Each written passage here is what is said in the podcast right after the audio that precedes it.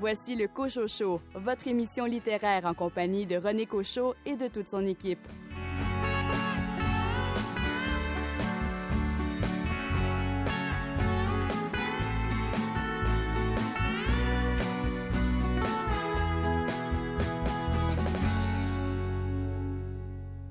Je connais bien la rédactrice en chef d'une revue d'art contemporain en France, la revue Initiale. J'ai rédigé ma thèse entre Londres et Paris. Je pourrais te mettre en contact avec elle. Tu parles français? Oh non, non, pas du tout. Je sais seulement dire Voulez-vous coucher avec moi? Euh. C'est un début. Vous venez d'entendre un extrait du nouveau roman de Vincent Brault, Le fantôme de Suzuko, qui vient de paraître chez Héliotrope, un roman que j'ai beaucoup aimé et dont on aura l'occasion de discuter avec l'auteur prochainement à l'émission. Ici René Cochot. Bienvenue à votre rendez-vous littéraire. Au sommaire, une entrevue avec Jean-François Beauchemin à propos de son roman Le Roi Telet. Anne Pérouse des éditions Hamac parle de deux recueils de poésie qui viennent d'être publiés. Jean Bernier présente le roman Chassé au harpon. Et Tania Vien des éditions Sémaphore résume le roman La valse de Karine Geoffrion. Pour m'accompagner, Caroline Tellier, vous présentez un livre où il est question de silence et de bruit. Je vous parle du roman Rien que le bruit assourdissant du silence, écrit par Valérie Garel et publié aux éditions Pleine Lune. Richard Mignot, le roman policier qui est passé sous votre loupe est lequel? Je vous parle d'un roman qui s'appelle Le cinquième cœur d'un auteur, Dan Simmons, qui a été plutôt connu pour euh, euh, être un auteur de science-fiction. Billy Robinson, quel roman a attiré votre attention? Trop plein, c'est un livre qui m'a vraiment bouleversé, en fait, qui était un peu plus proche, peut-être, bon, de mon âge, aussi des réflexions qu'on a un peu à la mi-quarantaine, où on en est, euh, qu'est-ce qui nous attend. Et Ariane Régnier, vous nous présentez des documentaires cette semaine. Oui, René. Donc, cette semaine, on jase de deux collections documentaires. La première étant Les Savais-tu? La deuxième étant les deux livres de Boucard raconte par Boucard Diouf. À tout à l'heure. Bienvenue au Cochocho. Donne-moi ton cœur, baby, ton corps, baby. Donne-moi ton bon vieux funk, ton rock, baby, ta soul, baby. Chante avec moi, je veux une femme like you. Pour m'emmener au bout du monde, une femme like you. Hey. Donne-moi ton cœur, baby, ton corps, baby. Donne-moi ton bon vieux funk, ton rock, baby, ta soul, baby. Chante avec moi, je veux un homme like you. Bad boy, tu sais que tu me plais, un homme like you. Hey, quand tu chantes, j'oublie. J'ai plus le moindre souci, j'ai le mal qui fuit. Tu donnes son à ma vie et puis je sais pas qu'est-ce qui se passe. T'as ce regard dans la face qui me ramène à la cage départ, là où je suis parti, nous ramène à la soirée du bar quand on est sorti. Et c'est cette même complicité qui s'installe quand on est sur la scène et qu'on brille sous la même étoile. Quand ta voix croise la mienne, mon vague coule dans les tiennes. Femme, t'es belle et quand tu chantes, t'es sexy. Flash sur elle, rockstar baby. Donne-moi ton cœur, baby, ton corps, baby. Donne-moi ton bon vieux funk, ton rock, baby, ta soul, baby. Chante avec moi, je veux une femme like you. Pour m'emmener au bout du monde, une femme like you. Hey, donne-moi ton cœur, baby, ton corps, baby. Ta soul, baby. Chante avec moi, je veux un homme like you. Bad boy, tu sais que tu me plais, un homme like you. Hey. Complice, on leur donne un bon son live. Soulmate, à la Diddy, Mary J. Blige, glamorous. Ton style et ton charme, t'es fabulous. Un délice pour un mec à dame. Baby, baby, si tu savais comme je t'aime, baby, baby. Crois-moi que l'atmosphère est parfaite. Plus tu chantes, plus je glisse sur la pente, je perds la tête. Deux vies, deux voix qui se rencontrent. Deux histoires qui se racontent. Une chanson pour le dire. Y a les mots, les images pour le décrire. Une belle rencontre à l'ancienne, prends un flash. Y a de la magie sur scène, le rideau tombe, c'est terminé. Une belle collabo, des mots sur une feuille pour s'en rappeler. Donne-moi ton cœur, baby, ton corps, baby. Donne-moi ton bon vieux funk, ton rock, baby, ta soul, baby. Chante avec moi, je veux une femme like you. Pour m'emmener au bout du monde, une femme like you. Hey, donne-moi ton cœur, baby, ton corps, baby. Donne-moi ton bon vieux fun, ton rock, baby, ta soul, baby. Chante avec moi, je veux un homme like you. Tu sais que tu me plais, un homme like you. Hey, donne-moi ton cœur, donne-moi ton corps, donne-moi ta soul, ton rock and roll. Je veux une femme like you, un homme like you. Donne-moi ton cœur, baby,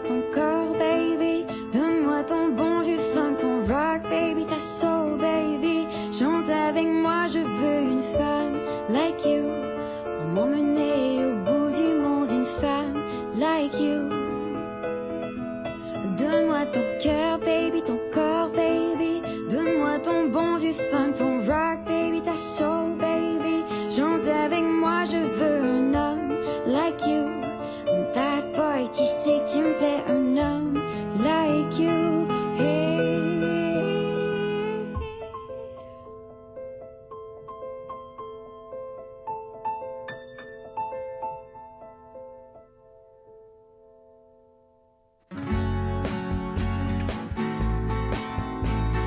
Coup d'œil sur les nouveautés littéraires.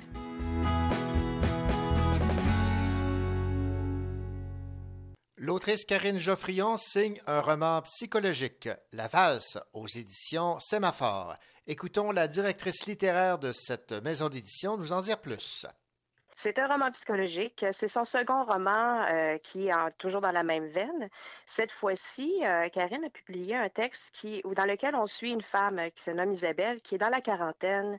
Elle a la vie rêvée, euh, le mariage parfait, le mari qui est un brillant avocat, des enfants au collège privé, la belle maison à Outremont, la carrière resplendissante, les voyages exotiques. On navigue dans la haute société et tout va bien et tout paraît bien.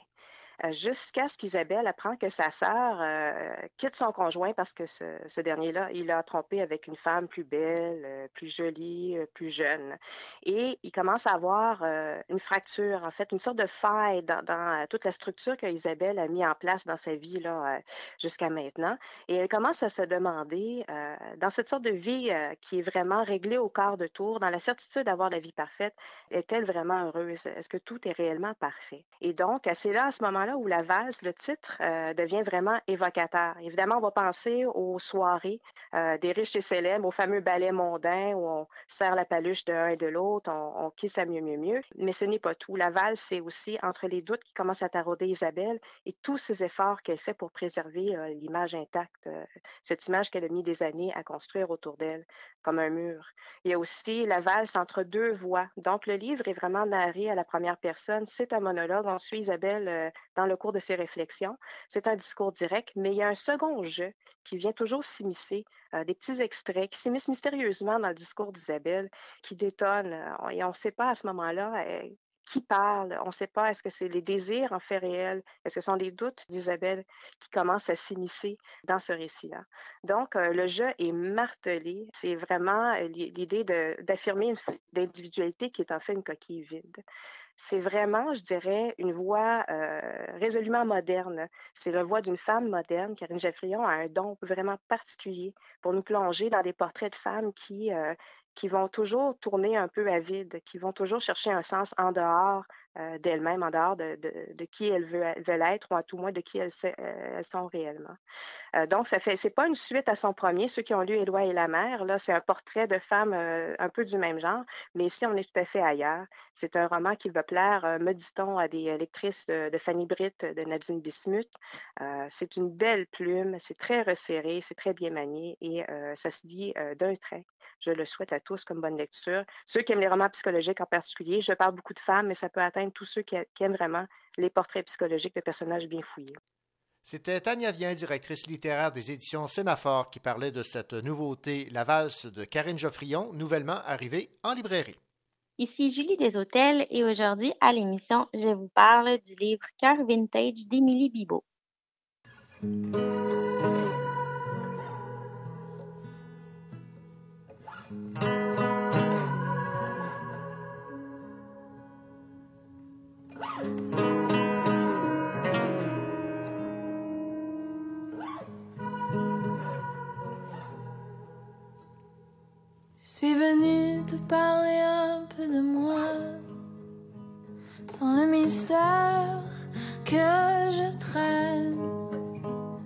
Toute façon, ce serait bien maladroit de contourner les mots qui me prennent.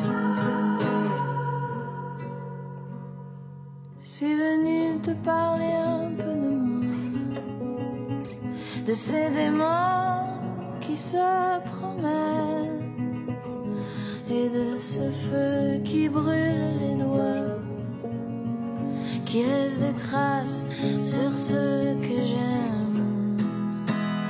Besoin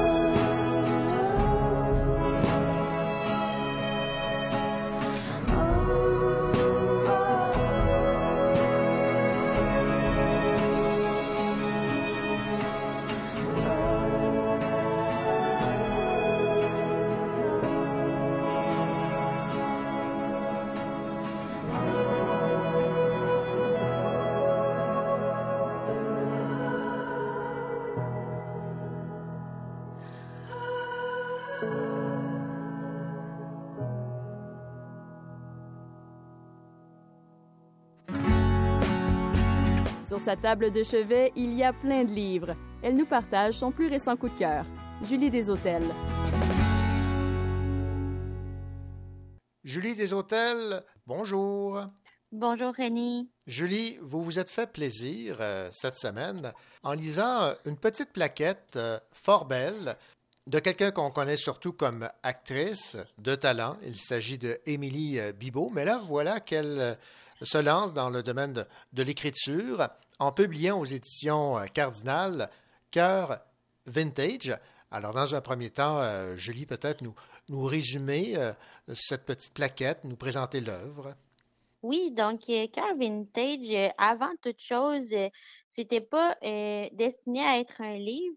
Au début, c'était surtout euh, une série de chroniques qu'Émilie Bibot avait écrites euh, dans le cadre de l'émission Plus on est de fou, plus on lit de, par Marie-Louise Arsenault sur les ondes de Radio-Canada Première. Puis, euh, Émilie a tellement aimé le processus euh, de création qu'elle a décidé de reprendre ses chroniques et d'en faire un spectacle qu'elle a présenté au Festival international de la littérature, puis qui a été après transporté au Théâtre La Licorne en 2018 à Montréal. Puis par la suite, elle voulait conserver ses chroniques d'une manière plus permanente et donc elle a décidé de toutes les réunir ensemble et d'en faire un livre. Donc, euh, Cœur Vintage, en gros, c'est un recueil de chroniques autofictionnelles. Puis, c'est vraiment plein de petites anecdotes que Émilie nous raconte sur ses histoires de cœur, mais c'est surtout des histoires de cœur déçus, de cœur brisés. Puis, elle fait le lien aussi avec euh, les mots des autres. C'est autant des écrivains, des poètes. Des fois, c'est des personnages fictifs. Tous ces mots qu'elle croise sur son chemin, puis qui vont l'aider à surmonter ses peines d'amour. Puis, euh, l'autrice, elle va, entre autres, citer Véronique Grenier, Schopenhauer, Flaubert, Meredith Grey, plein d'autres gens aussi. Donc, euh, c'est vraiment un bel amalgame qu'elle fait sans aucune euh, distinction euh, de style ou de genre. Question peut-être un peu, Julie, de nous imprégner de l'écriture de Émilie. Vous auriez peut-être quelques extraits à, à, nous lire? Oui, bien sûr. c'est aux pages 35 et 36. Donc, ça va comme suit. Les mots des autres, il en faut partout, tout le temps, parce que rien au monde comme la rencontre de deux êtres humains, dont un des deux a syntonisé le même feeling de détresse ou d'émerveillement que l'autre, mais a mis des meilleurs mots dessus. La reconnaissance mutuelle d'un sentiment, la grosse base de l'humanité, la fin de la solitude, la pauvre d'air de la nageuse synchronisée, ton hotshot de janvier, ton leaking à Tokyo. Puis là, pendant que tu réfléchis à tout ça, ça te revient tout d'un coup comme le cliché d'un boomerang en pleine face te rends compte que tu étais sorti pour acheter du pain. Niaiseux de même. Puis en regardant le reste de celui qui est en train de sécher sur le comptoir, tu te rappelles qu'anyway, tu avais fait vœu d'abstinence. Une carmélite se nourrissant de silence et d'eau, tel sera ton glorieux destin que tu dis en grande et résolue tragédienne. Dorénavant, le pain frais et l'amour ne feront plus partie de ta vie. Tu y renonceras. Puis pendant que tu es en train de renouer avec tes grandes résolutions réalistes de drama queen sans gluten, tu t'aperçois qu'il y a un message d'Anne-Marie sur ton répondeur qui te dit, rassurante comme elle sait l'être et avec une empathie délicate, qu'il ne faut jamais avoir honte d'avoir aimé. Les mots des autres, ton sérum quotidien, la cortisone dans ta bursite, la chevilière de ton cœur, ta rédemption gratis. Moi, j'aime bien euh, tes grandes résolutions réalistes de drama queen sans gluten. Oui, hein? J'aime l'image. oui, moi aussi, mais tout le, tout le livre au complet est vraiment imagé comme ça. Mhm. C'est vraiment un trait que j'ai aimé euh, de ma lecture de Cœur Vintage, en fait. Là. Mhm. Ben, c'est ça, parlez-moi un peu de l'appréciation que vous avez eue euh, de son style, de son écriture. Oui, ben en fait, c'est un, livre, c'est un petit livre très court qui se lit très facilement, que j'ai trouvé euh, vraiment divertissant. Euh, je sais que la Saint-Valentin vient juste de passer, mais comme on est toujours en février, je crois que c'est approprié comme lecture. Puis euh, j'ai aimé son écriture dans sa simplicité, comme je disais aussi précédemment, dans son ton humoristique. J'ai trouvé que oui, il y a un certain pathos à parler d'histoire de cœur brisé, mais son humour, son autodérision, sa franchise font en sorte que ça rend euh, la lecture du livre plutôt légère et divertissante plutôt que déprimante. Puis, j'ai vraiment aimé aussi comment elle peut citer tant d'auteurs, de, voir l'impact que les mots des autres ont eu sur elle, sur son parcours. Puis j'ai trouvé que son écriture, dans un sens, c'est vraiment une écriture qui utilise un registre de langage très familier, très parlé, c'est aussi ce qui fait le charme du livre, c'est que on lit, mais on a l'impression de l'entendre nous parler. C'est vraiment comme parler avec une de nos amis. Donc, c'est vraiment, euh, c'est une petite lecture que je recommanderais à tout le monde qui a envie de se divertir pendant euh, ce long hiver de confinement.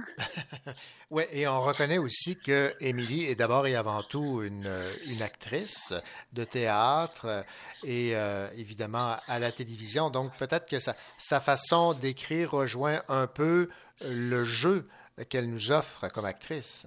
Oui, puis c'est ça, il faut garder en tête qu'à la base, euh, c'était des chroniques qui étaient lues dans une émission, puis qui ont été interprétées dans un spectacle. Donc, il y a toute cette résonance-là du spectacle qu'on j'ai l'impression de, de ressentir à la lecture euh, de Cœur Vintage aussi. Émilie Bibot, une actrice de talent et une autrice de talent qu'on découvre. Merci beaucoup, euh, Julie, de cette critique de Cœur Vintage. Émilie Bibot, publié aux éditions Cardinal. Merci. Merci à toi, René.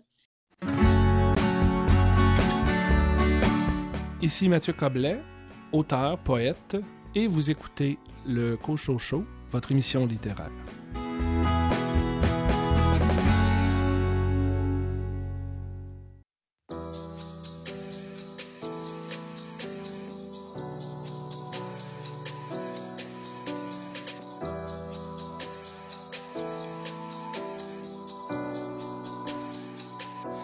Jamais vu de nuit aussi calme.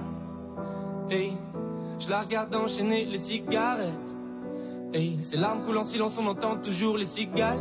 On se blesserait même avec zéro mot. Pourtant, aucun mur sur cette terre ne pourrait étouffer le cri de nos phéromones. On risque pas de tenir longtemps. Tu m'as même comparé à Lucifer. Maintenant, tu bois et tu veux bien de moi. Non, mais j'hallucine, hein.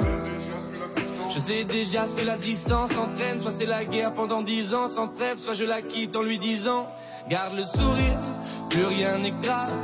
Tant qu'il nous reste une seconde de souvenir dans le crâne, nos deux corps pourraient mourir. J'ai déjà fait le deuil. Maintenant, pas loin de moi, une larme cachée dans l'œil. Notre histoire n'aurait jamais pu finir dans le calme et la tendresse. Je te déteste comme cette phrase qui dit C'était trop beau pour être vrai. Je n'avouerai jamais que certaines de mes propres émotions m'effraient. Je te déteste comme cette phrase qui dit C'était trop beau pour être vrai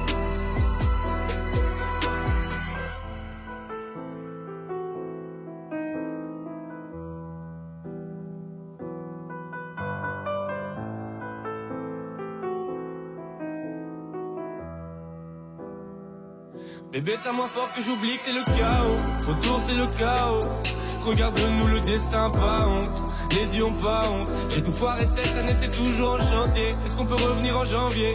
Son regard me traverse le corps comme une longue aiguille. On dirait bien qu'on est cuit, nous deux dans la même voiture, on fonce vers la mort. On se déteste tellement qu'on refait l'amour. Parce que c'est comme de la drogue, on a de quoi planer. Sur son dos, mon corps, je fais de l'aquaplaning. Le problème, c'est que ça me rappelle pourquoi je l'aime. Je revois le début, les premières semaines. On pourrait repartir à zéro et prendre le premier avion comme dans un film de merde. Mais c'est du délire, garde le sourire.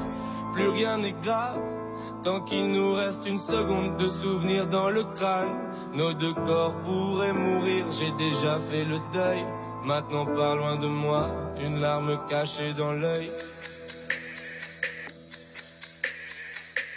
Notre histoire n'aurait jamais pu finir dans le calme et la tendresse. Je te déteste comme cette phrase qui dit c'était trop beau pour être vrai. Je n'avouerai jamais que certaines de mes propres émotions m'effraient. Je te déteste comme cette phrase qui dit c'était trop beau pour être vrai.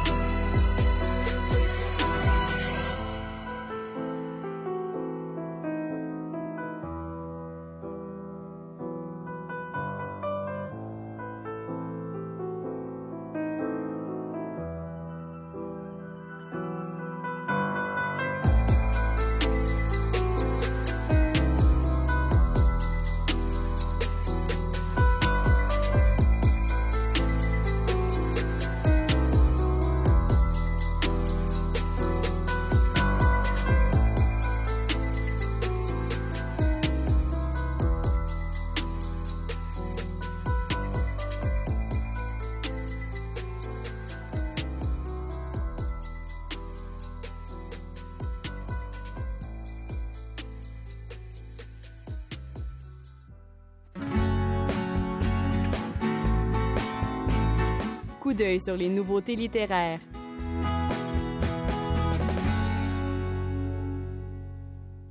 Les éditions Hamac se sont lancées dans la publication de recueils de poésie cette année. Écoutons la directrice littéraire Anne Pérouse nous parler du recueil de Philippe Chagnon Dans sa tête poussait une plante.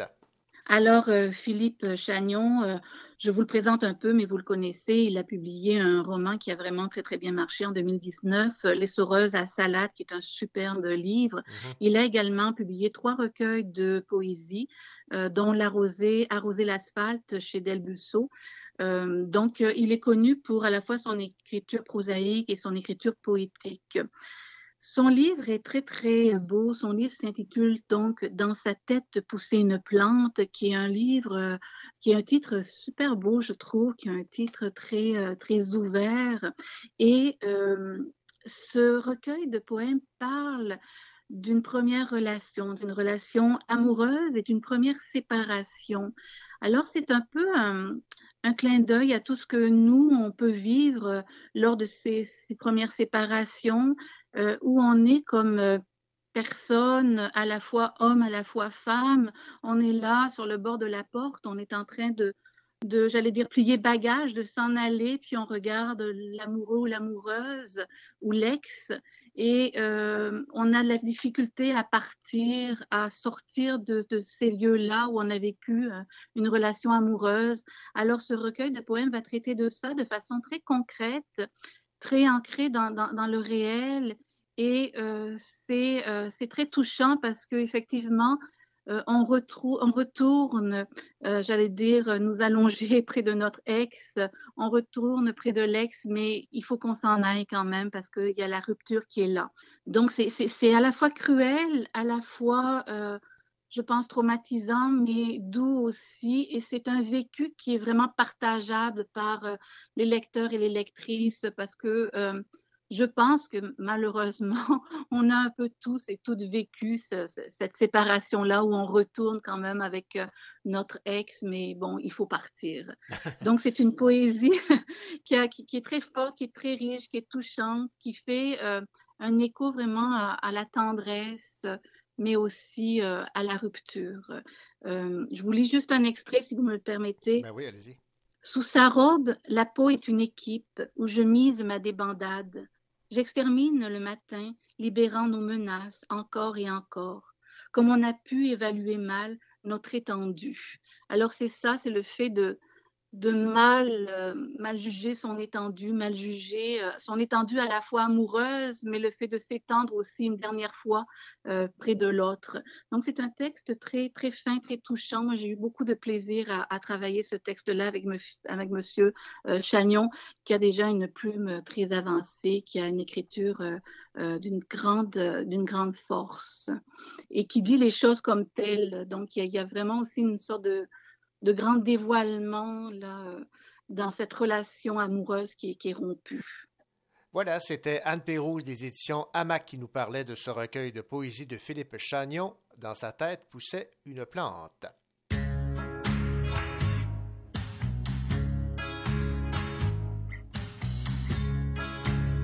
Bonjour, ici Caroline Tellier. Un peu plus tard à l'émission, je vous parle du roman Rien que le bruit assourdissant du silence, écrit par Valérie Garel et publié aux éditions Pleine Lune.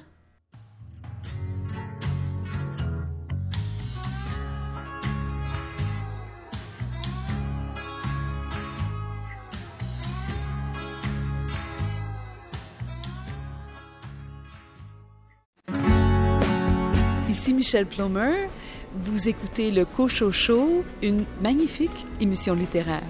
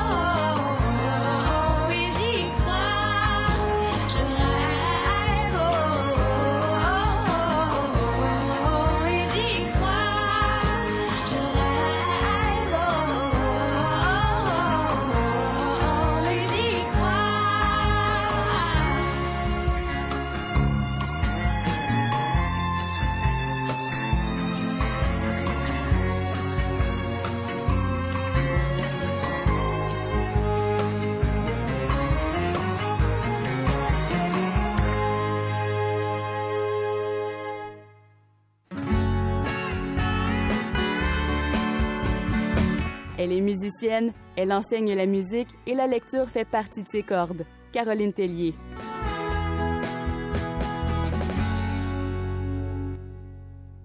Bonjour Caroline. Bonjour René. Caroline, cette semaine, vous nous parlez d'un livre qui a pour titre Rien que le bruit assourdissant du silence. C'est de Valérie Garel aux éditions Pleine Lune. Ce roman met en scène deux personnages principaux, Cassandra, une jeune femme d'origine haïtienne, muette, et Antoine, un conteur hors pair. Tous deux visitent régulièrement le Musée des beaux-arts de Montréal. Voici comment Antoine aborde Cassandra. Je sais que je vous ai surprise et peut-être gênée, mais il fallait que je vous parle. Je vous raconterai peut-être un jour pourquoi, si vous m'en laissez le loisir. Mais si je ne l'avais pas fait, je l'aurais regretté toute ma vie. Et voilà ce que fait Antoine. Il raconte un tableau tous les samedis ou presque. Il apprivoise Cassandra, il la pâte. Il s'assoit près d'elle face à un tableau et raconte la vie des personnages, toutes des femmes. Cassandra au début se rebelle, garde ses distances et toujours, surtout, ne dit absolument rien. Vous me disiez qu'on découvre très lentement le personnage de Cassandra. L'on est témoin de ce jeu de séduction et l'on découvre peu à peu cette Cassandra, son histoire, son traumatisme. Un tableau devient une histoire ouverte pour elle et elle plonge peu à peu dans ses histoires. Elle fait des liens avec ce qu'elle vit et elle se reconstruit. Je vous lis quelques lignes qui illustrent bien comment elle se sent. Cassandra n'avait pas dû choisir comme route entre son mari et son fils, n'ayant plus aucun des deux, mais entre rester et partir, son pays et l'exil. Elle sentait qu'elle devait choisir maintenant entre continuer d'être le deuil ou le commencer pour de bon. Caroline, vous aimez l'art, vous êtes donc tombée sous le charme des œuvres qu'on retrouve dans ce roman. Il n'y a pas juste Cassandra qui est séduite par les tableaux et leurs histoires, nous aussi. Valérie Garel, par la voix d'Antoine, développe de captivantes histoires inspirées de six tableaux. Une illustration de chaque tableau précède d'ailleurs chaque rencontre d'Antoine et de Cassandra. À la vue d'un tableau, on se demande ce que Valérie Garel va inventer. Elle aurait pu très bien écrire un recueil de nouvelles ayant comme thème les tableaux choisis, mais l'histoire d'Antoine et Cassandra en fait un véritable roman avec un développement intéressant et une fin délicieuse. Si vous aimez l'art, les tableaux, les musées, je vous encourage à lire ce court roman. Et quelle chanson, Caroline, avez-vous associée à ce très beau roman, Rien que le bruit assourdissant du silence, de Valérie Garel? Je vous propose une chanson qui parle de printemps, d'amants, de silence, Le printemps des amants de Marat Tremblay. Merci, Caroline.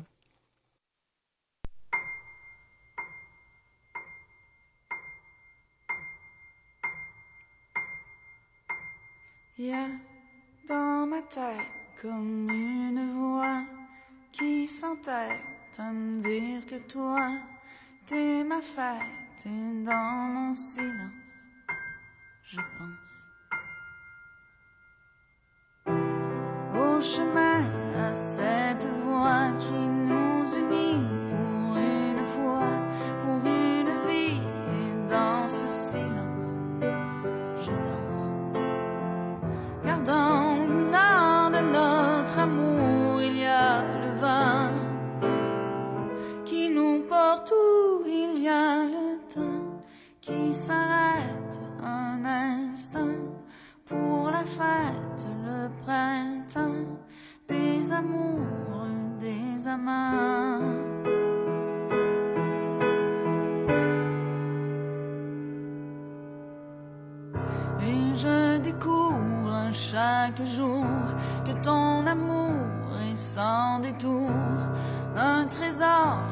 rempli de lignes solidaires. Et les étoiles et le matin,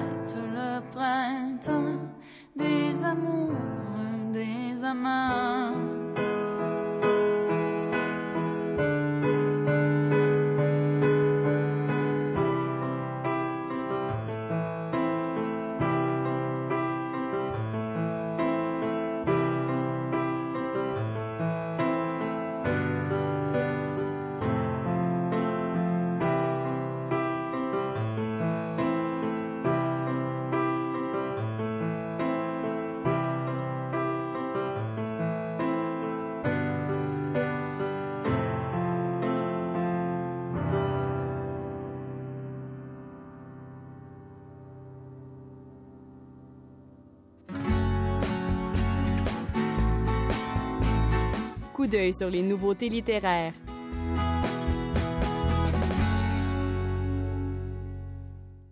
Les éditions du Boréal nous arrivent avec une nouveauté d'un auteur inuit, chasseur au harpon.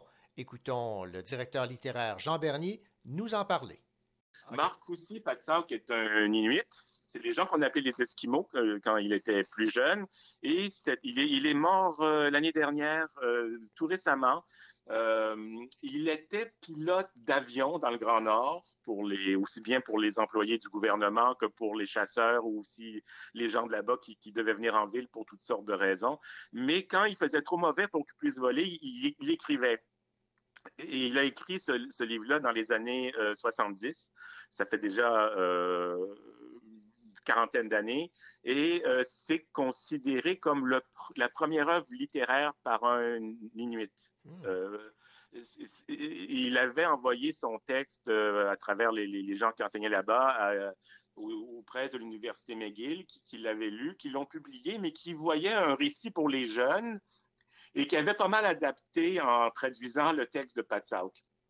Et il a été traduit ensuite en français euh, à Montréal, euh, mais la traduction française avait été faite à partir de euh, la traduction anglaise, qui n'est pas le texte original. Et là, pour la première fois, c'est une traduction de l'original Inuktitut directement en français. Eh ben, ça, c'est tout un tour de force. Et qui, euh, qui a fait cette traduction? Ben, c'est une- équipe, c'est deux, deux traducteurs, Valérie Initiuk et Marc-Antoine Mailleux, qui est un spécialiste qui vit en France, qui est un spécialiste des langues de l'Inuktitut. Il s'est enseigné, semble-t-il, en- dans les universités françaises. Et euh, donc, c'est un retour non seulement à la langue, mais au texte original. Donc, il y a cette étrangeté de- d'être dans la tête d'un- Inuit.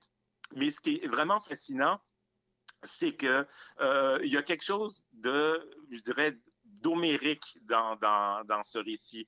Euh, c'est un jeune homme qui veut aller à la rescousse de son père qui est parti chercher un ours qui a attaqué euh, une des personnes du village, un ours qui est malade, qui risque de transmettre sa maladie à d'autres ours et de tuer d'autres humains. Donc, il faut, euh, il faut protéger la communauté de, de cet ours euh, qui est souffrant. Et euh, le, le- le garçon part, retrouve son père, vous le voit mourir dans, entre les, les- les- griffes de l'ours, s'attaque à l'ours. Donc, ce côté guerrier, dirais-je, parce que bien sûr, on parle toujours de l'harmonie qui règne entre les, les- les- Autochtones et la nature. La nature est omniprésente dans, le livre, mais c'est quand même une présence euh, menaçante, dirais-je. C'est quand même un, combat quotidien un, pour ne pas mourir et deux, pour se nourrir. Donc, euh, oui, il y a, un, lien extrêmement étroit entre la nature et l'homme. Euh, et, même l'ours, le personnage de l'ours, on le suit, on est dans la tête de l'ours à certains moments du, euh, du récit, du roman, mais c'est loin d'être idyllique, là. Et, ils respectent l'ours, ils ne tuent pas plus, bien sûr, de ce dont ils ont besoin pour se nourrir, mais c'est quand même un combat à mort entre l'ours et l'homme. Et, ces, gens-là vivent une vie extrêmement dure. Ça meurt beaucoup tout au long du récit. Et chaque fois qu'un homme ou une femme meurt, les autres disent Ah, t'es chanceux de mourir, tu vas échapper à, la condition humaine qui est si difficile. Et euh, il y a un passage magnifique où le, garçon est, couché après son combat avec l'ours, il est couché dans la neige, regarde le ciel et dit ben, c'est tellement dur cette vie, mais pourquoi est-ce que c'est si beau et si dur à la fois? Donc, on est étonné de trouver euh, non pas un récit un peu édifiant sur l'harmonie euh, entre la nature et l'homme, mais au contraire un récit, dirais-je, de, survie et, à la fois très dur et très beau, où la mort est toujours très présente. Et, euh, aussi, cette, ce suspense, on veut savoir ce qui va se passer, on veut savoir si cette quête du jeune homme pour retrouver l'ours et son père va aboutir. Donc, c'est pas ce à quoi on, s'attend peut-être d'un roman inuit. Il y, a, la banquise, il y a les ours blancs, il y a les, les, igloos, il y a tout ça, mais la relation avec la nature est beaucoup plus compliquée et dramatique qu'on pourrait le croire. Moins idyllique. Absolument. Il n'y a, rien d'idyllique. C'est tragique. C'est tragique comme chez Homer, comme chez Shakespeare. C'est vraiment de cet ordre-là. là c'était Jean Bernier des éditions du Boréal qui nous parlait de ce nouveau roman arrivé en librairie, Chasseur au harpon. Bonjour tout le monde, ici Richard Mignot. Aujourd'hui, j'aimerais vous parler d'un roman de Dan Simmons, Le cinquième cœur. À tantôt.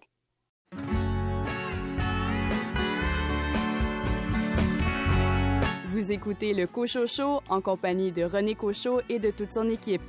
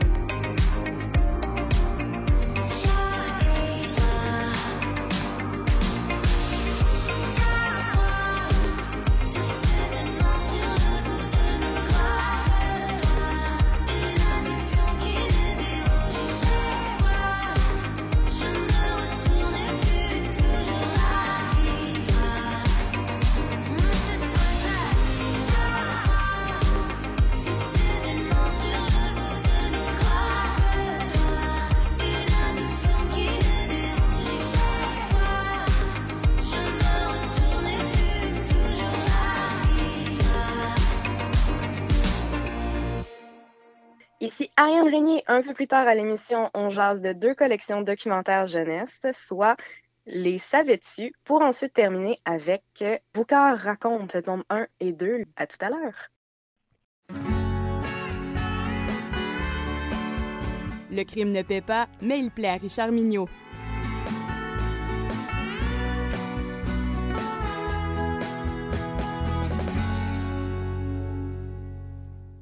Richard Mignot, bien le bonjour. Bonjour, René Cochot, vous allez bien? Ça va un peu mieux. Dan Simmons, euh, il me semble qu'il est connu comme un auteur de science-fiction, mais voilà qu'il se lance dans le roman policier avec le cinquième cœur. Bien, oui, bien oui. Et en plus, il nous fait une surprise. Je l'avoue, je suis un fan fini des histoires qui mêlent le réel avec la fiction. J'adore me promener dans les petites histoires de la grande histoire rencontrer des personnages réels qui donnent la réplique aux personnages de fiction, ou encore voir un personnage de fiction assister ou participer à un grand événement historique. Très souvent, ces lectures nous permettent une entrée dans l'histoire, d'apprendre une époque ou un événement tout en se divertissant d'une bonne façon, avec une bonne histoire bien racontée. Un jour, mon cher René, je vous parlerai de Giles Brandrett, ce politicien et auteur britannique qui a écrit une série où les héros enquêteurs chevronnés sont Oscar Wilde et Sir Arthur Doyle, donc les créateurs de Sherlock Holmes. C'est une belle entrée parce que vous allez voir, on va revoir Sherlock un peu plus tard. De véritables petits bijoux de polar victorien. Donc, en attendant la sortie de son prochain roman, qui je l'espère sera bientôt, je vous je vous parler du dernier roman d'Anne Simmons, un auteur tout d'abord connu pour ses romans de science-fiction. On se rappelle Hyperion et la chute d'Hyperion qui ont été des, qui sont maintenant presque des, euh, des classiques et qui, depuis quelques années, Dan Simmons s'est lancé un peu dans le roman policier avec un certain succès. Le cinquième cœur est le titre de son nouveau roman. C'est une histoire mêlant fiction et faits réels, tout en frôlant un petit peu le fantastique et l'historique.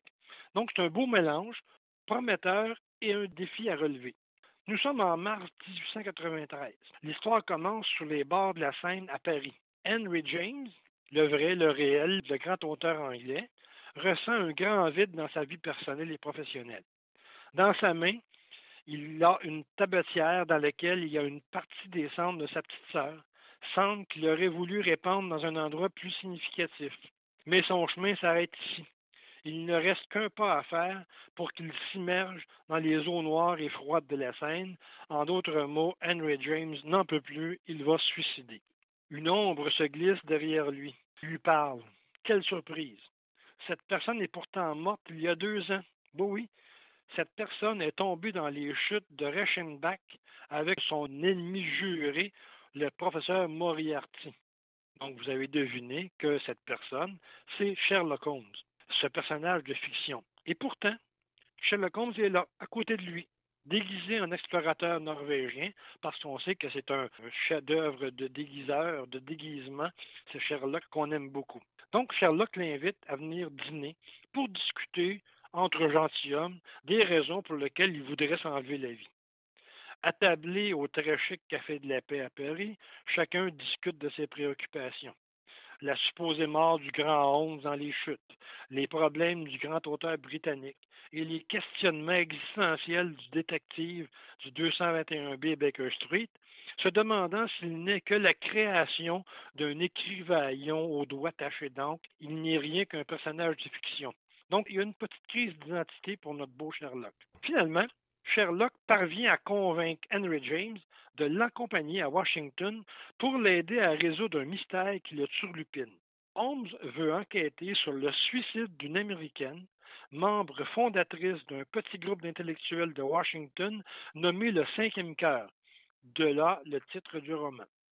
Depuis le malheureux départ de cette gentille dame, chaque membre de cette auguste assemblée reçoit depuis cinq ans une carte lors de l'anniversaire de sa mort, où elle est écrite elle a été assassinée. Eh bien, voilà qui pique la curiosité de Sherlock, qui voudrait bien connaître la véritable histoire de ce supposé suicide.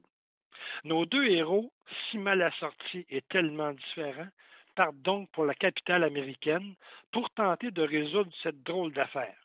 Henry James, tout en nuance et en respect, Sherlock Holmes avec indiscipline et parfois même insolence. On assiste alors à des prises de bec assez tonitruantes. À de multiples reprises, on sent les choses aller de plus en plus mal.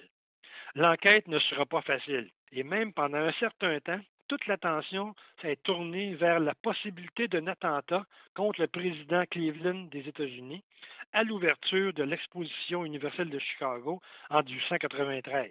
Donc, on va travailler beaucoup avec les policiers du coin pour pouvoir contrer cet attentat terroriste. Malgré quelques longueurs, parce qu'il faut le dire, le roman a, a, plus de 500 pages et il y a quelques longueurs, et le rythme lent du développement de l'intrigue, le lecteur assiste à un jeu de personnages fort intéressant. Ici, pas de rebondissement aux deux pages, ni d'action qui vous tiennent sur le bord de votre chaise. Dan Simmons, en excellent conteur qu'il est, nous promène dans la haute société américaine, dans les cocktails et les grands dîners, nous décrit des dialogues pleins de finesse avec en prime une connaissance très pointue de l'atmosphère de l'époque, de ce contenu historique et des coutumes bien particulières de la grande société washingtonienne. Dan Simmons est un écrivain de talent. Et voilà qu'au détour d'une conversation ou d'un dîner, il nous permettra de rencontrer un certain Mark Twain et même Rudyard Kipling. Un des éléments qui m'a bien plu, c'est que tout le long de l'histoire, Sherlock Holmes jette un regard critique sur l'œuvre de Conan Doyle. Et surtout, il remet en question la validité de certains faits et les erreurs des enquêtes rapportées par son inséparable compagnon, le docteur Watson de quoi faire frémir les amateurs du canon holmésien. En bref, je vous recommande avec plaisir la lecture de ce roman, pour les amateurs du genre évidemment. Malgré certaines longueurs, le détour en vaut la peine.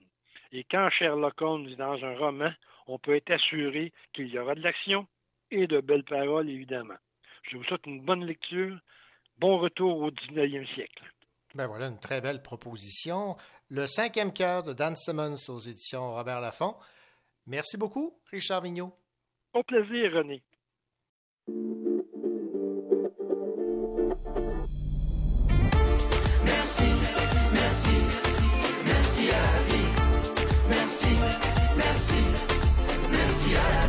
Commence par dire merci aux jours qui s'élèvent, ainsi qu'à la pluie qui tombe. Merci aux plantes poussées par la sève, elles qui font la beauté du monde. Je remercie la lune de briller, c'est à croire qu'elle veille sur nous quand on titube tout débraillé, incompris par ce monde de fous. Merci aux couleurs du soleil couchant, à toutes les musiques touchantes, Merci. au sourire de cet inconnu, au combat qu'on a perdu, aux copains trouvés sur la route quand tout allait pour le pire. Nos galères deviendront sans doute nos plus beaux souvenirs. Merci, merci, merci à la vie. Merci, merci, merci à la vie. Merci, merci, merci à la vie. Merci, merci, merci à vie. Merci au pour, merci au contre. Merci pour ces millions de rencontres. Au patron qui m'a viré, je lui dois la découverte de ma liberté. Merci aux rues, à leurs impasses, pour les chemins qu'il a fallu trouver. Merci pour les gens qui passent, ces beaux florilèges de gueules cassées. Pour les épreuves miroirs qui disent de nous ce que l'on refuse de voir. Pour les victoires voulues, mais les plus beaux des combats sont ceux qu'on a perdus. Je dis merci au temps qui s'écoule et à ceux qui font leur part. Bienvenue à ceux qui déboulent et bonne route à ceux qui partent. Merci,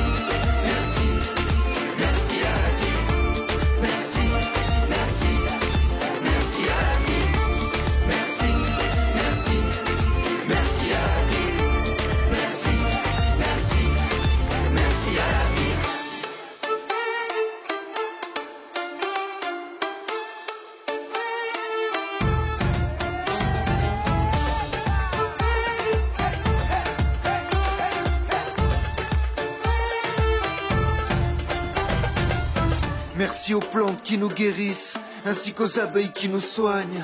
Merci aux bocages, aux prairies, aux falaises et puis aux montagnes. Je dis merci à mes quatre roues qui me trimballent vraiment partout. Et si la vie est aussi dure qu'elle est belle, c'est en partie grâce à elle.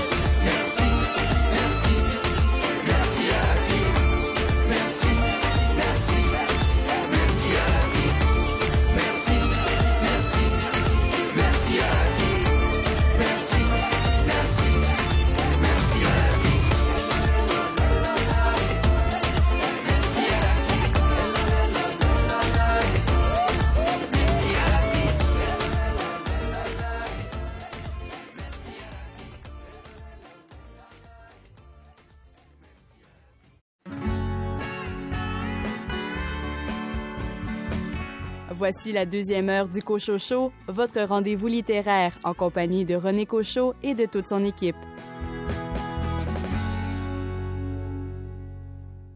Au sommaire de cette deuxième partie d'émission, Billy Robinson, quel livre avez-vous choisi cette semaine?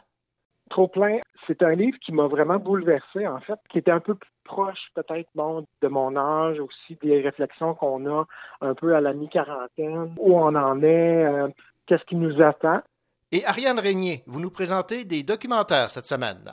Oui, René. Donc, cette semaine, on jase de deux collections documentaires. La première étant Les Savais-tu? La deuxième étant les deux livres de Boucard raconte par Boucard Diouf. À tout à l'heure. Et Anne Pérouse des éditions Hamac nous présente son recueil de poésie. Bonne deuxième heure.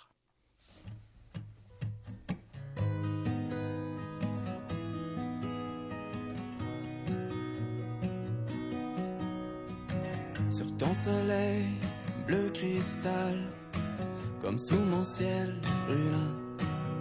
À travers les hautes herbes d'été, on s'est roulé, enroulé comme des amants. Nous avons dansé sur la douceur du mois d'août. De midi à minuit, mille façons d'aimer. De minuit à midi, j'en perds le pied.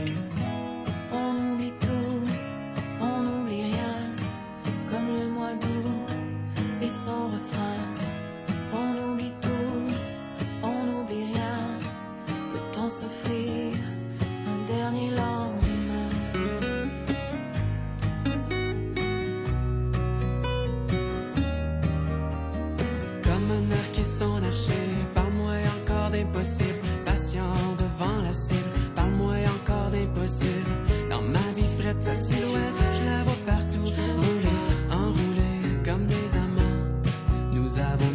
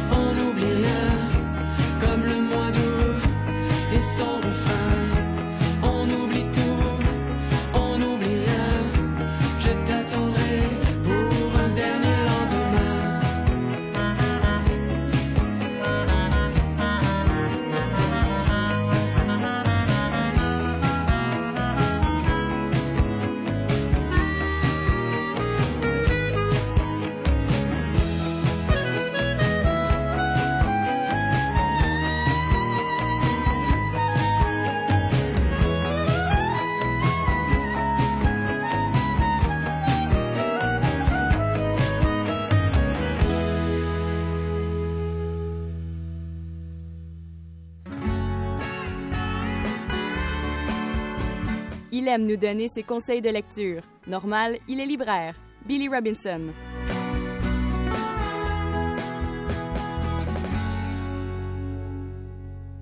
Nous lui avons confié comme mission de nous présenter des livres publiés en 2020 qui auraient mérité une meilleure couverture médiatique.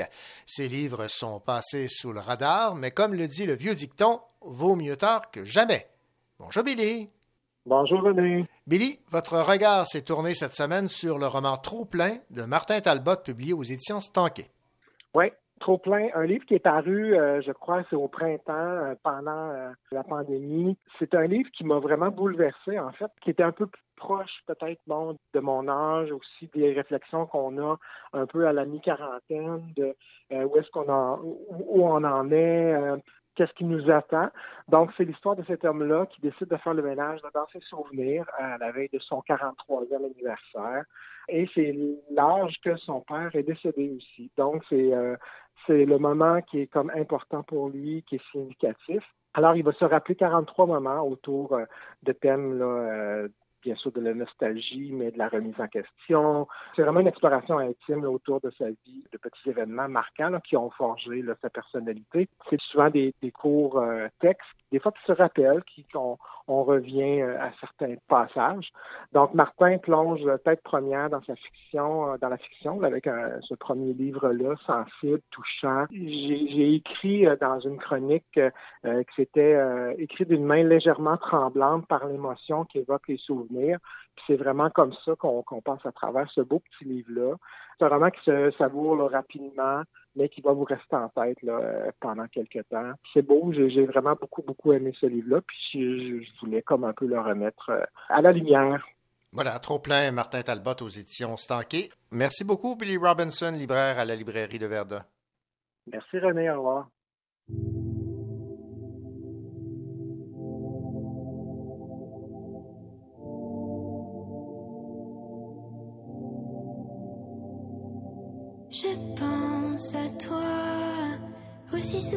Souvent que possible. Je sais que c'est risible, je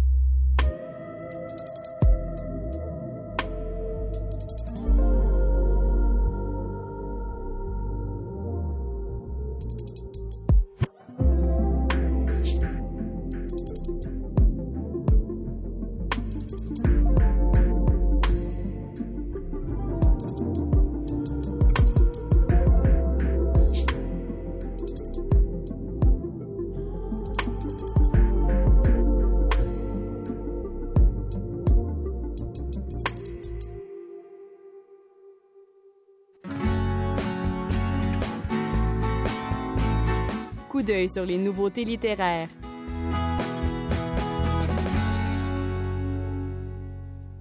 Les éditions Hamac publient le recueil de poésie Ces fenêtres où s'éclatent leurs yeux de l'auteur, poète et directrice littéraire Anne Pérouse. Écoutons la principale intéressée nous parler de son recueil de poésie. Alors, euh, ces fenêtres où s'éclatent leurs yeux, c'est euh, un texte dur, un texte traumatisant. Je voulais aller vers des personnages, donc j'ai assumé la voix de jeunes filles qui se déshabillent devant ces fenêtres, devant les fenêtres des ordinateurs. Donc, c'est des jeunes filles qui écartent leurs cuisses, qui écartent leurs jambes, qui font euh, des, euh, j'allais dire, pseudo-fellations virtuelles, qui euh, présentent des gestes sexuels et qui sont regardées par des hommes.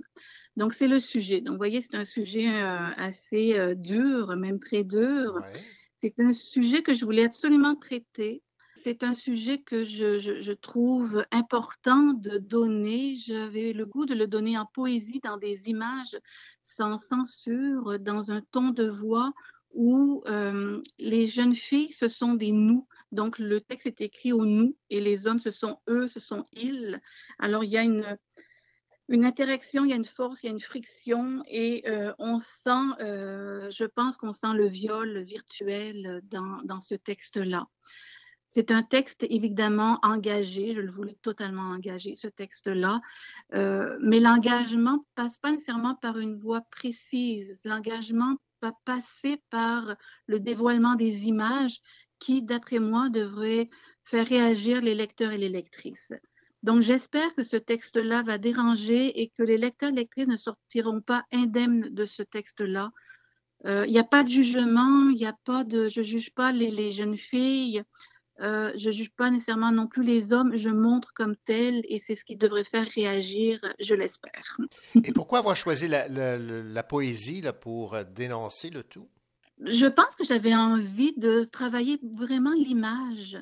Euh, donc, j'avais pas envie de narrer une histoire, de narrer l'histoire de ces jeunes filles. J'avais envie de présenter les images comme telles. Donc, par exemple, je vous lis juste un, passage. Euh, ils espèrent, donc le I le il, c'est les hommes. Ils espèrent les fellations 3D, les armes de plastique que nous insérons pour que gicle le sperme globuleux de leurs yeux.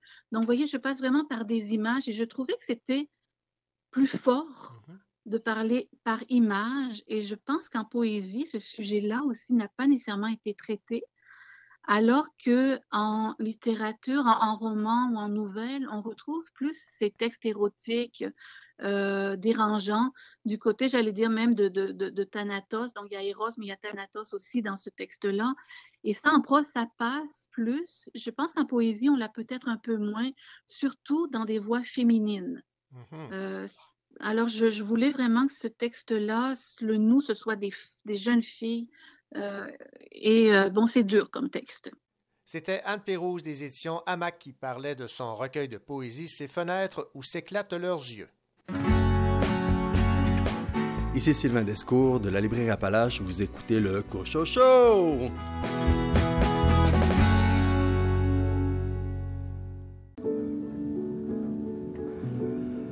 The wind has turned fish pose. The city's a sea. The cars are drowning underneath your feet. The children are swimming from the top of the trees. Crowds of umbrellas are standing misbelief.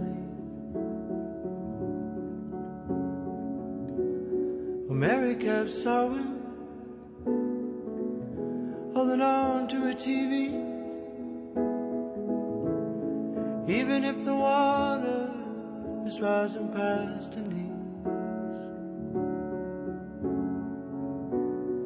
Here comes the river, the coming on strong.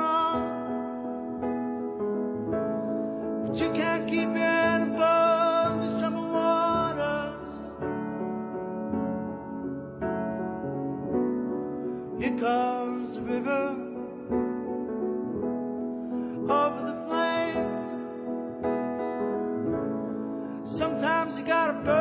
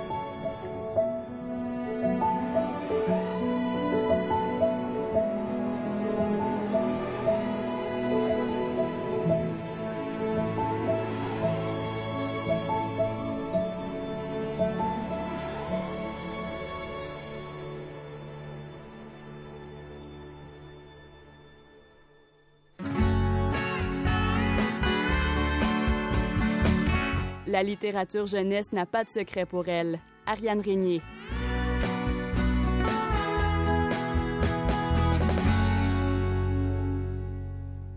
Elle est de retour. C'est notre super héroïne des livres de l'escouade des bibliothécaires à l'animation au Centre de services scolaires du Val-des-Serres. Elle a pour nom Ariane Régnier. Bonjour Ariane. Bonjour René. Ariane, très heureux de vous retrouver euh, pour cette chronique alors que nous allons nous intéresser à des euh, livres euh, documentaires qui s'adressent tant aux élèves de premier et deuxième cycle du primaire que les élèves de troisième cycle et du premier cycle du secondaire. Vous avez donc, dans un premier temps, sélectionné une collection qui a beaucoup, beaucoup de succès et pour cause. C'est aux éditions Michel Quintin, c'est de Alain M. Bergeron et aux illustrations euh, Sans part, et c'est les fameux Savais-tu? Oui, donc une collection, René, qui se passe euh, d'introduction, mais pour ceux qui ne la connaîtraient pas encore, j'aimerais effectivement te jaser de la merveilleuse série des Savais-tu? Par Alain M. Bergeron. Celui que j'ai entre les mains a été publié en 2020. C'est leur petit dernier pour le moment et le 74e animal sur lequel ils travaillent, le koala. Savais-tu, c'est des petites plaquettes documentaires de moins de 60 pages toute petite, format roman de poche, couverture souple, comprenant une vaste collection sur les animaux, 74 pour le moment, où chaque information qui commence par la question Savais-tu est accompagnée d'illustrations occupant la majeure partie de chaque double page dans un mix de réalisme et de style BD au sein desquels l'animal est humanisé. On peut donc découvrir par exemple que Savais-tu qu'en langue aborigène, koala signifie qui ne boit pas comme le feuillage d'eucalyptus contient beaucoup d'eau, les koalas ont rarement besoin de boire de l'eau.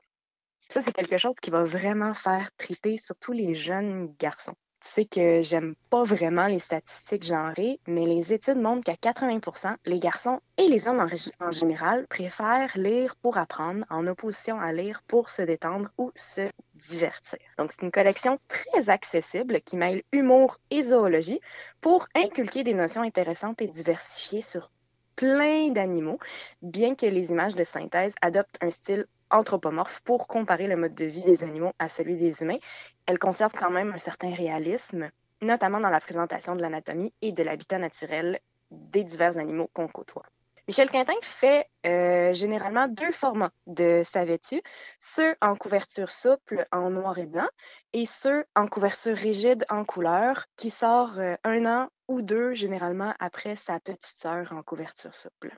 Ils ont aussi désormais les Savais-tu spéciales, donc spécial maman, spécial papa, spécial caca, amour, vacances, à table et à l'aide, le prochain qui sort bientôt étant spécial amitié. Eux aussi sont en couleur, couverture rigide, mais de plus d'une centaine de pages sur le sujet abordé. Euh, ils sont un petit peu plus gros. On retrouve encore, euh, par contre, le même format, une page, une illustration humoristique et une affirmation scientifique intéressante. C'est vraiment une superbe collection, surtout pour faire lire les garçons. Mais c'est parfait autant pour les garçons que pour les filles de 6 à 9 ans. Donc, premier cycle et deuxième cycle du primaire, mais pour être tout à fait honnête, c'est le genre d'information le fun à savoir à n'importe quel âge. C'est ce que j'allais dire. Moi-même, j'ai beaucoup de plaisir à découvrir à chaque fois euh, ce qu'on retrouve dans la collection euh, Savais-tu? Parce que ça nous fait sourire, nous les adultes aussi.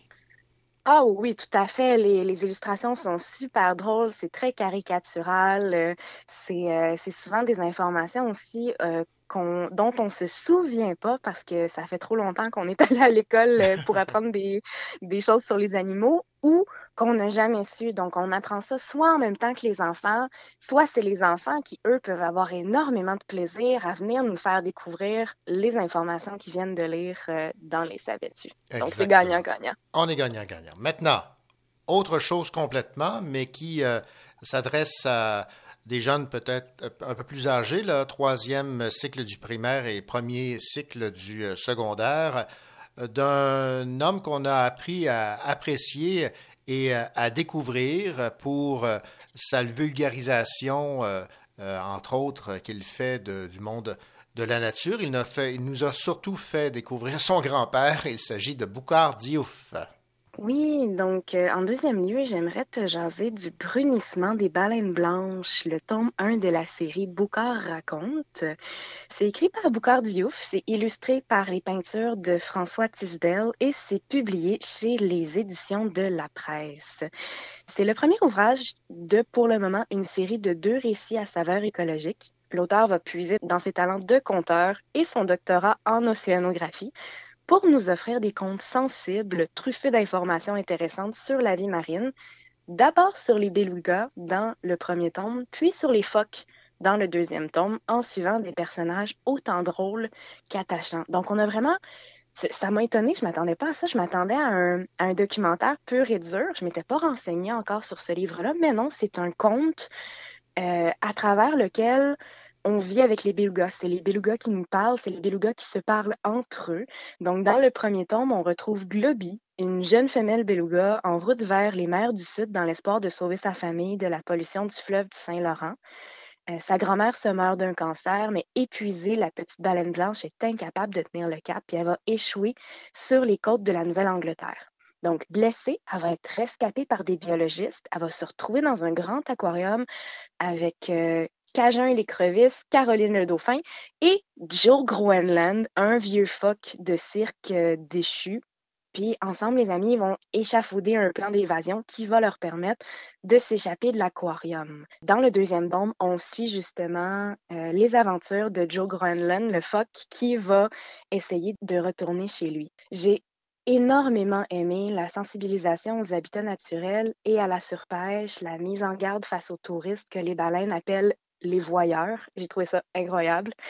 On retrouve également un documentaire de 20 pages à la fin du conte et un glossaire de mots complexes ou compliqués. Tu dois commencer à connaître mon amour des glossaires et des tables des matières, René dans lequel sont exploités plusieurs thèmes super intéressants comme l'échouage des baleines, la grande histoire de la morue, la surpêche, la migration des phoques, la pollution engendrée par l'extraction du pétrole et bien plus encore. Donc c'est un conte superbe pour sensibiliser les jeunes à l'écologie, à l'importance de faire attention à l'environnement. C'est un heureux mélange entre conte, humour, parce que évidemment avec Boucard Diouf, ça peut pas être plate. Il faut qu'il y ait de l'humour dans le conte, évidemment.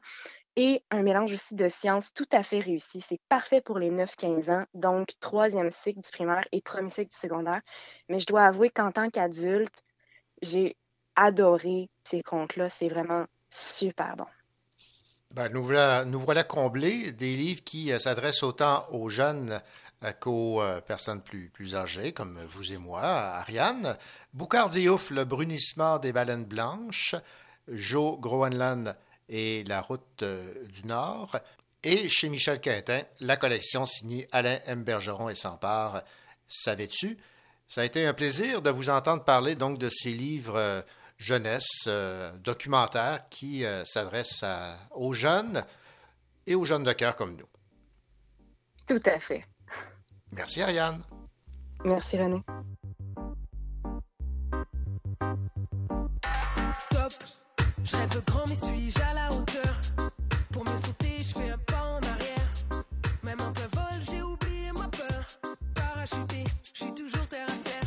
Passé, on l'a fumé en tournant les tables. On est trop chauffé, plus rouge que du diable. Loin en arrière en mille morceaux, mauvaise vibration. Même la police éclate sur notre mur du son.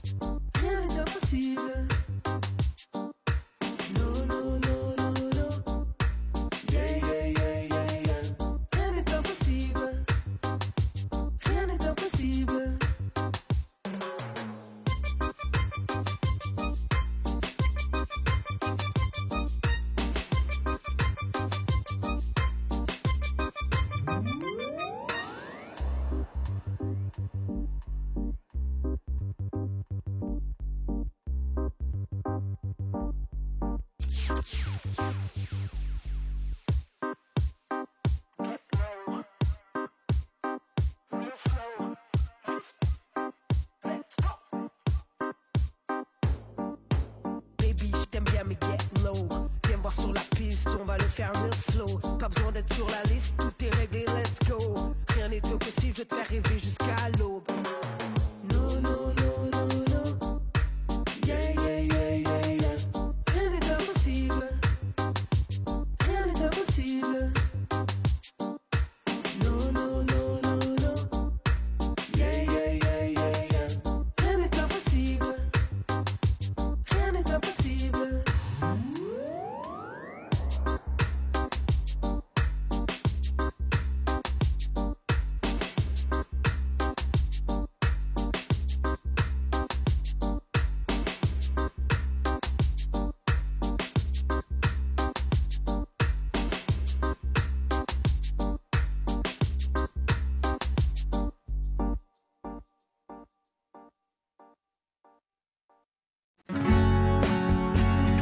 Ici Marie-Pierre Poulain, auteure de Débâcle. Vous écoutez l'émission littéraire Le Cochocho.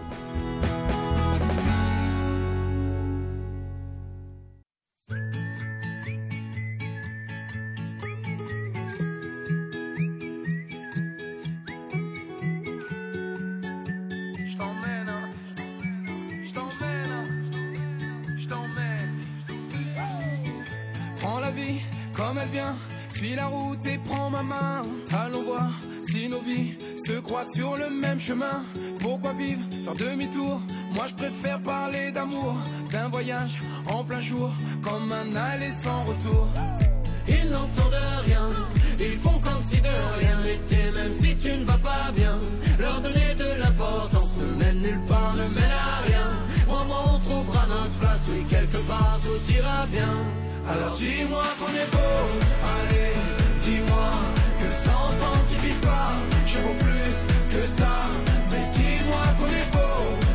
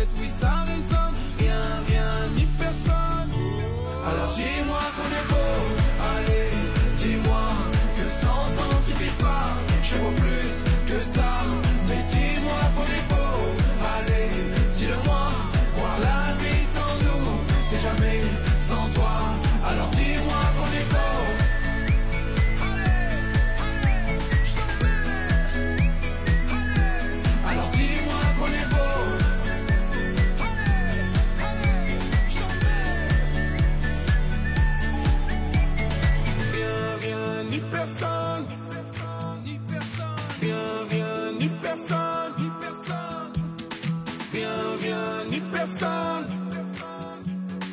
Rien, rien, ni personne. Alors dis-moi qu'on est beau. Allez, dis-moi que cent ans suffisent pas. Je vaux plus que ça. Mais dis-moi qu'on est beau.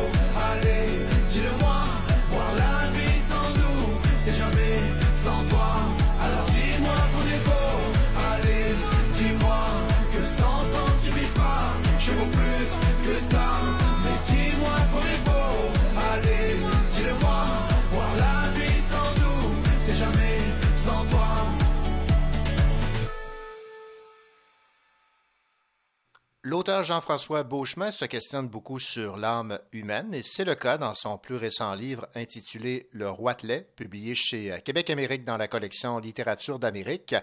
L'œuvre raconte la relation fusionnelle entre deux frères, l'un écrivain, le narrateur, et l'autre schizophrène. Et nous avons Jean-François Beauchemin en ligne. Monsieur Beauchemin, bonjour.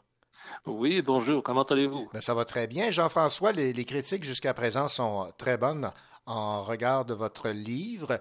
On discutait Oui. un peu euh, avant cette entrevue et, ce qui ressort des commentaires que vous avez eus, c'est que les gens avaient besoin un peu de lire quelque chose où euh, l'âme humaine euh, est euh, exploitée, mais surtout euh, la, la tendresse, l'amitié, la, la douceur. Est-ce que vous êtes d'accord avec cette vision?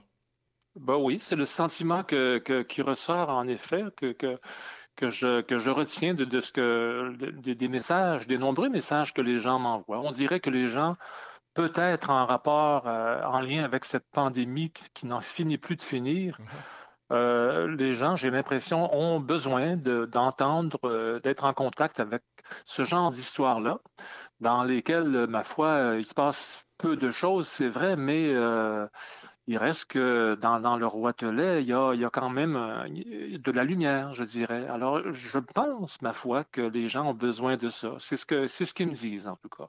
Est-ce que vous êtes surpris que les gens Oui. aient choisi de répondre? Parce qu'à la fin de votre livre, vous laissez votre euh, adresse courriel pour que les gens puissent euh, vous faire part de leurs commentaires. Et ce que vous me disiez, c'est que vous étiez surpris de, de- du nombre de réponses de courriels. Ben, oui, je suis étonné de ça parce que c'est vrai que je fais ça depuis quelques années dans peu près tous mes livres. Je laisse mon adresse à la toute fin. Les gens, euh, en, général, répondent, c'est vrai.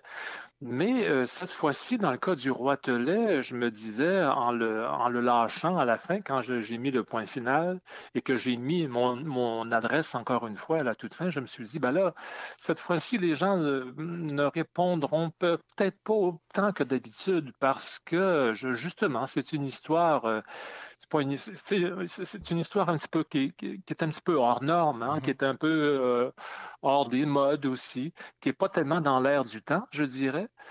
de par sa, justement sa teneur même, hein, c'est-à-dire que à quoi on assiste dans cette histoire-là? Ben, À la vie quotidienne, banale, très ordinaire de gens eux-mêmes très ordinaires qui euh, prennent soin de leur jardin, euh, qui le soir euh, observent les étoiles, qui parlent entre eux, qui se promènent dans la campagne. bon, alors c'est pas ce qu'on peut appeler un roman palpitant. On ne peut pas dire ça mais il y a quand même un fond de beauté, je dirais, qui, qui émerge néanmoins de, de, de, de, tout ça. Et je pense que les gens ont réagi à ça, les gens ont perçu ça. Et mais, mais, mais, ça m'étonne, ça m'étonne parce que moi, évidemment, j'ai mis ça dans l'histoire, dans le roman. J'avais ce, ce désir-là de, de, de, faire jaillir une, une, espèce de lumière de, du quotidien très banal de, tous ces gens-là que je mets en scène. Mais je ne pensais pas que les gens, les lecteurs, réagiraient, eux, avec autant de, d'enthousiasme, je dirais. Je ne pensais pas que ça serait perçu à ce point-là. En fait, on peut se surprendre que la lumière naît d'une relation entre un auteur, écrivain, le narrateur, et une personne euh, schizophrène. On aurait pu en faire quelque chose de difficile.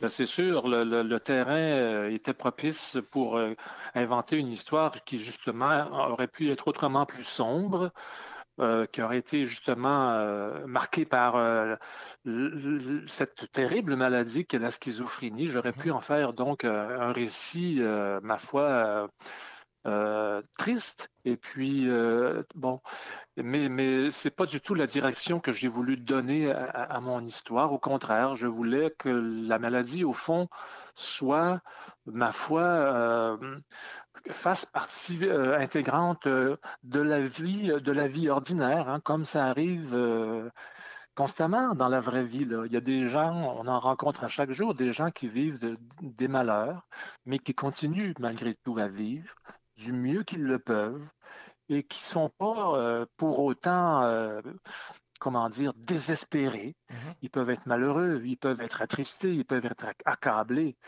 mais le désespoir n'est pas toujours euh, au cœur de leur vie. Et moi, j'ai voulu montrer ça, qu'en dépit du malheur, euh, subsistait quelque part, ou à côté de ce malheur-là, une espèce de... Bon, tout à l'heure, j'ai dit le mot lumière, mais mm-hmm. parlons d'espoir, parlons de beauté. Hein, j'ai voulu montrer ça aussi, là. Bon, Jean-François Beauchemin, vous avez une très belle plume et vous avez le, don là, de, rendre compte d'une situation avec euh, de la prose, de la poésie, de l'émotion. Je vais vous citer ici en page 13. Ce n'était pas la simple érosion normale que le passage du temps finit toujours par imposer au caractère et aux habitudes.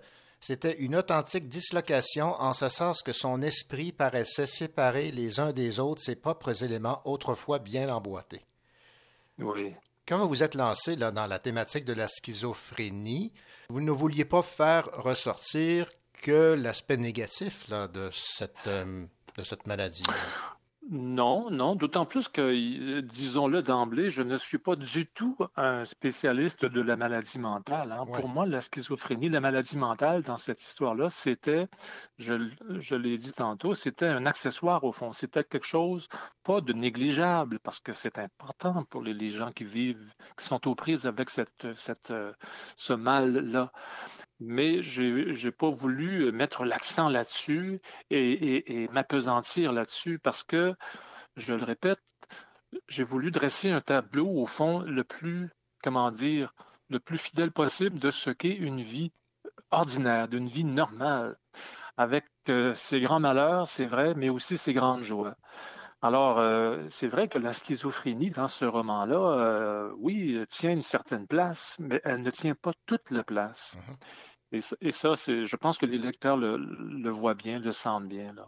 Revenons sur le, choix du titre, Jean-François Beauchemin, Le Roi Euh, je vais vous citer ici qui euh, explique un peu le, choix. Là. Euh, oui, c'est ça. Mon frère devenait peu à peu un roitelet, un oiseau fragile dont l'or et la lumière de l'esprit s'échappaient par le haut de la tête. Je me souvenais aussi que le mot roitelet désignait un roi au pouvoir très faible, voire nul, régnant sur un pays sans prestige, un pays de songes et de chimères. Ça résume Oui. bien là, le personnage. Oui, oui, ça résume bien le personnage. Euh, Le, le, le- le roitelet, quand on, quand on, on regarde les photos des, des, des roitelets là, dans les livres, on, on s'aperçoit que c'est un petit oiseau, très très petit, très, euh, très euh, fragile, mais qui porte sur la tête un petit, euh, un- un- un- comme une petite couronne jaune, très contrastante par rapport au restant de son plumage qui lui fait une espèce de couronne, donc, d'où son titre, d'où le nom qu'on lui a donné, de, de roitelet.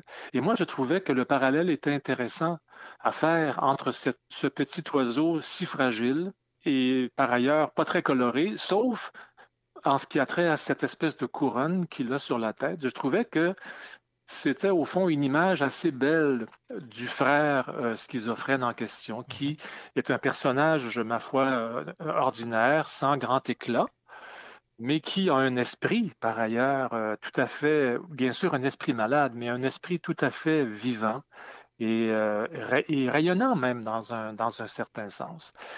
Et euh, voilà. Et, et- et par ailleurs, par ailleurs, je trouvais aussi intéressant le parallèle à faire entre les, le monde des oiseaux et euh, celui du schizophrène, c'est-à-dire que quand on y pense, qu'est-ce qu'un schizophrène? Qu'est-ce que la schizophrénie? Sinon que le fait de vivre euh, dans deux mondes à la fois, hein, c'est-à-dire dans la réalité, d'une part, et dans, dans la réalité fabriquée par l'esprit qui est malade. Et je trouvais que quand on regarde vivre les oiseaux, ben que dans un certain sens, c'est une façon un peu plus poétique peut-être. Les oiseaux aussi vivent ça. Les oiseaux aussi vivent dans deux mondes à la fois, c'est-à-dire dans l'air et sur terre quand ils se posent pour se nourrir. Alors, alors je, je trouvais ça intéressant. hein. J'ai extrapolé un petit peu, j'ai réfléchi à ces questions-là, puis je me disais, tiens, c'est intéressant ça. On pourrait, on pourrait établir un, un parallèle intéressant là, à, partir de, ces idées-là. Et ce, ce parallèle, on, re- on le retrouve aussi euh, dans ce moment, au moment de la remise en liberté. Et tandis que nous observions le bel oiseau bleu s'éloigner au-dessus des arbres, j'ai vu pour la première fois depuis des années sur le visage de mon frère se dessiner un sourire. Oui, oui. Oui, parce que c'est pas parce qu'il est malade et gravement malade que qu'il est incapable de joie, par ailleurs. hein. Et ça, ça aussi, ça m'apparaissait important de le, de le montrer, euh, de dire que, bien sûr, euh, parfois on peut être grandement éprouvé dans la vie, mais que ma- mère disait, on n'est jamais totalement désespéré, de la même façon qu'on n'est jamais totalement heureux. Et je pense qu'il y avait une certaine sagesse dans ces mots-là. Et, c'est ça, que j'ai voulu, encore une fois, montrer dans, le roman, c'est-à-dire que le, personnage en question, qui est gravement malade, disons-le, ben, euh, d'autre part, il n'est pas incapable de joie et de, d'émerveillement. Il n'est pas insensible à la beauté. Et euh, alors, c- il m'apparaissait euh, très important même, plus que, plus que nécessaire, mais très important de, de, de bien montrer ça. Bon, on a beaucoup parlé de ce frère euh, schizophrène, mais on a peu parlé de- du personnage principal, en fait, le, le narrateur, Oui. qui se trouve à être un écrivain. Et euh, j'ai bien aimé, euh, euh, je ne sais pas si c'est vous, là, mais je vais, je, vais, je vais vous citer ici. C'est un exercice très salutaire pour quelqu'un comme moi, dont l'esprit est sans domicile fixe et qui refuse d'obéir aux ordres de son propriétaire. Est-ce que c'est vous, ça? Oui, ben oui, c'est moi. Alors, ça, c'est, je, suis content que, que vous posiez la question. On va pouvoir la régler tout de suite. euh, oui. d'entrée de jeu parce que d'ailleurs c'est une question qu'on me pose beaucoup depuis la sortie du livre.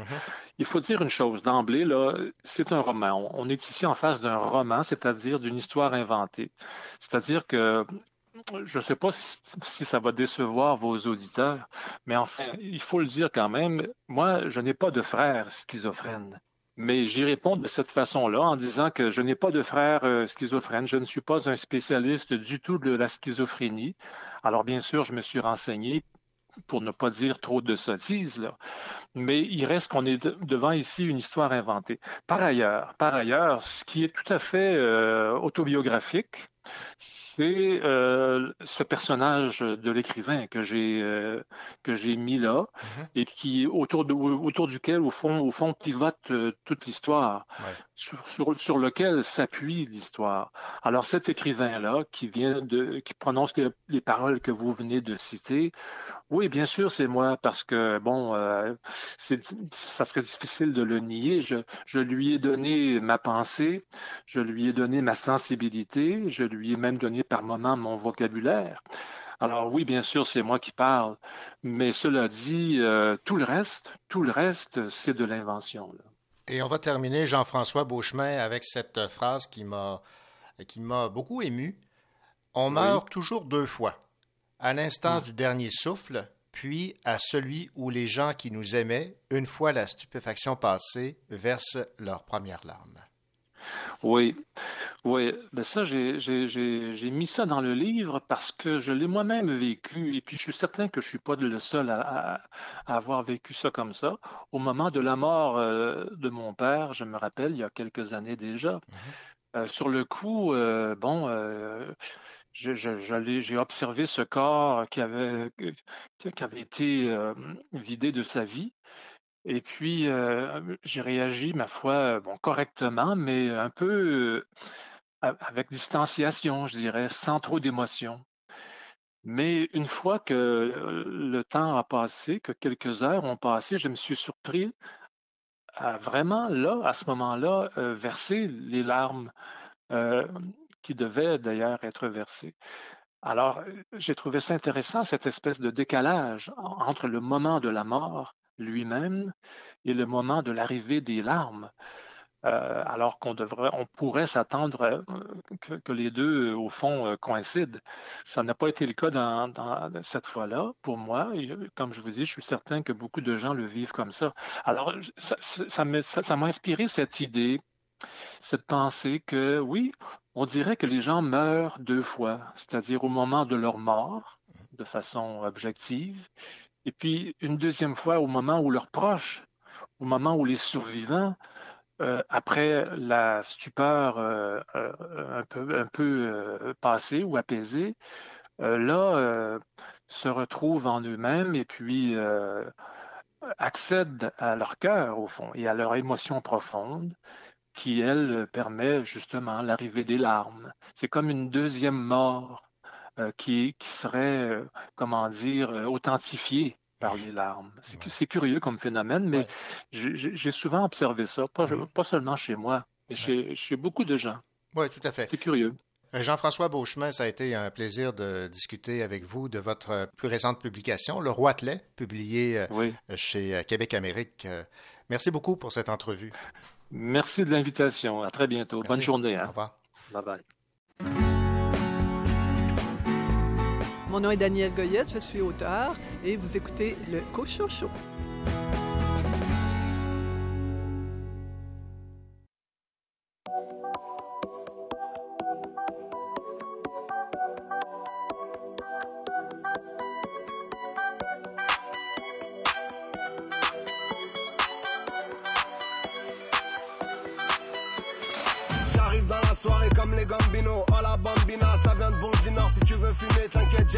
Si tu veux kiffer, t'inquiète, je suis un bon dealer. Le chip à la cama à l'aéropuerto. Avant que tu la fumes, l'olive plus fuerte. Ici, ça bicrave jusqu'à la muerte. C'est le rein, t'es le rein, t'es le rein, t'es le rein. T'es toujours élégant, t'es les balles tringues implanté Le décor est planté, ouais, ici c'est Paris. Toujours alimenté, faut garder la santé. Ton corps, il est planté, ouais, je t'ai dit c'est pas où. Ton prof t'a prévenu, étudier, c'est pas rien. Toi, t'as pas écouté, viens avec les parias. Les carrières à la charia, les jugements sont variés. Les carrières, les mariages, les durées sont variables. J'm'en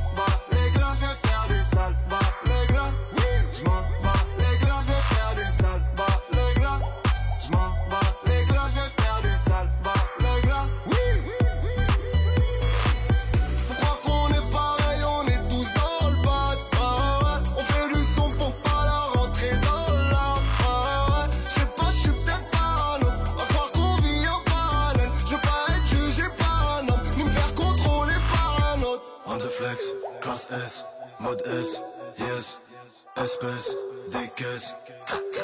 God bless. Produit de qualité, terrain qualifié, brigade acquittée, cellule habitée, gros cul sur talon, défonce au ballon, flic assermenté, passe pas au JT, du rouge dans le regard, du bleu dans les rétro bobos, pense nous connaître, loin des yeux près de l'écran, des affaires alléchantes, alléchantes, mon bébé, t'es joli quand tu chantes, dommage que c'est et les bracelets sont serrés, les faits non avérés,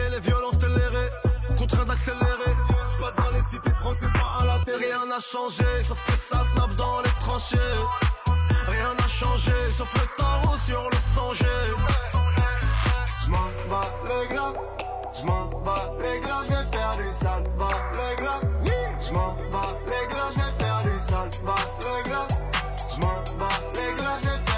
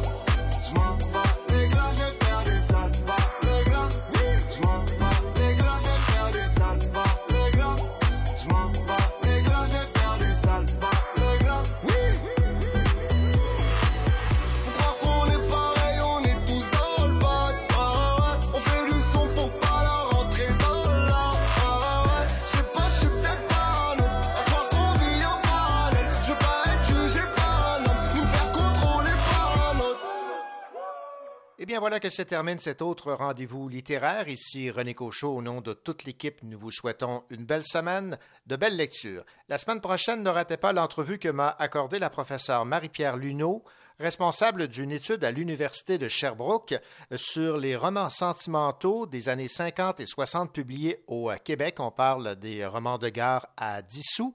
Elle nous dira qui sont recherchés et pourquoi cette étude est menée. Allez, à la semaine prochaine.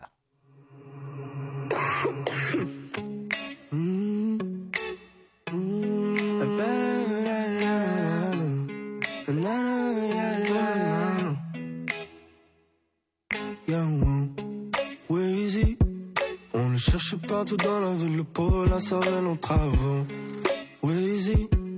Tu peux pas laisser l'oiseau dans son nid. Je me suis perdu dans le ciel, je dans le ciel. Je parti pour ne plus jamais redescendre. Je sais si la vie est belle, je sais la vie est belle. On me cherche dans le S, on me cherche dans le wesh. Sorry si j'étais pas rejoignable, j'étais parti dans le ciel. Mon gars, tu peux reach là où le 3 G. Trouve la mélancolie dans un 3 G. Kamehameha sur tous mes ennemis. Flot coupé katana, c'est pas des ananas, c'est une tranche de vie. J'te garantis, rien n'est garanti. C'est pour ça que je vis ma vie au ralenti. You can roll, but I fly. She get low when I'm high. I'ma do what I want. Did it big till I die. Nobody can stop me, no. On the road comme un trucker. Pensez pas que c'est easy. Fallait work. On le cherche partout dans la ville pour la sauver d'un travaux. Tu peux pas laisser l'oiseau dans son nid. Je me suis perdu dans le ciel. Je me suis dans le ciel. Je suis non plus jamais redescendre. Si la vie est belle. Je sais la vie est belle. All the real ones, yeah, I count 'em on a hand. Everybody else, well, it's goodbye. I know what they say, baby, I know how it is. Now I'm doing my thing, it feels right. It seems unreal. Used to look for something, was scared of what was coming. Nothing to fear. Maintenant, le ciel s'éclaire, on va se perdre. Je me suis perdu dans le ciel, suis perdu dans le ciel. Je parti pour ne plus jamais redescendre.